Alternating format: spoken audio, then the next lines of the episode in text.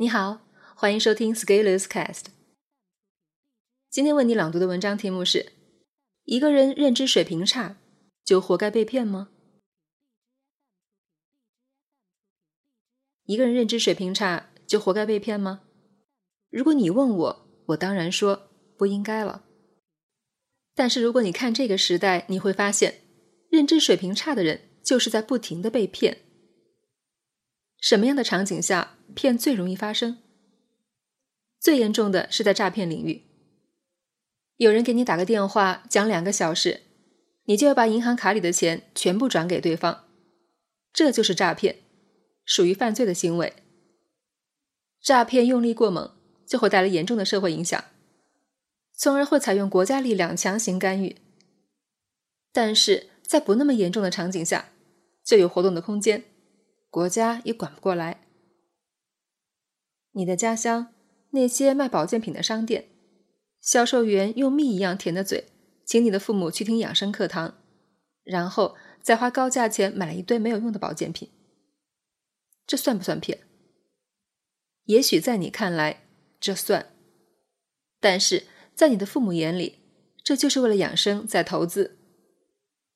你咨询一门课程，为了给孩子报个班，结果你遇到了一位课程顾问，在他的引导下，你本来是打算报一个短期班，结果你们聊得很开心，最后你竟然报了全套班，原计划的预算是几千块，现在花了几万块，这算不算骗？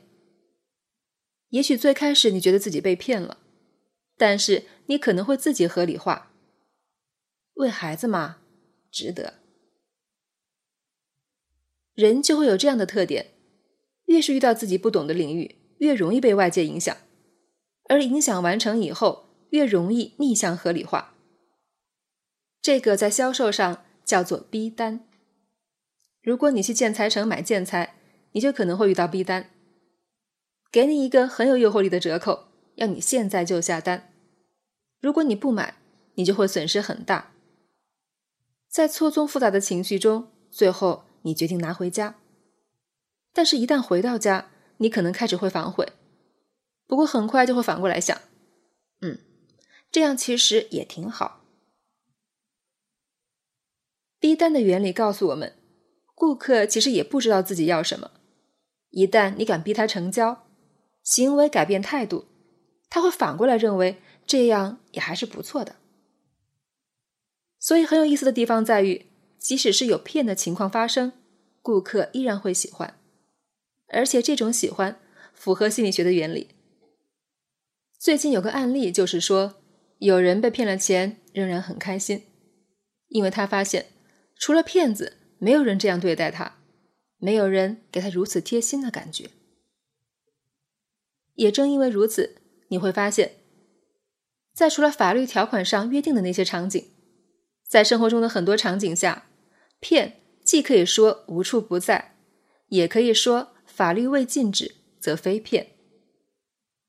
其实，营销做的就是这样一件事情：营销帮助企业把商品卖得更好，而对待那些从来不了解你的人，你是不是要采用骗的方式来获得关注呢？逃不掉的。注意，这里的认知差可以理解为在某个场景下的认知能力差。而一个人即使再厉害，也不可能所有领域都很强。在他的那个领域之外，其实表现得和认知很低的人并没有明显的区别。这个角度看，每个人都会有认知水平低的时候。再换一个角度，我们要熟悉营销套路。知道什么样的人在用什么方式对我们进行欺骗。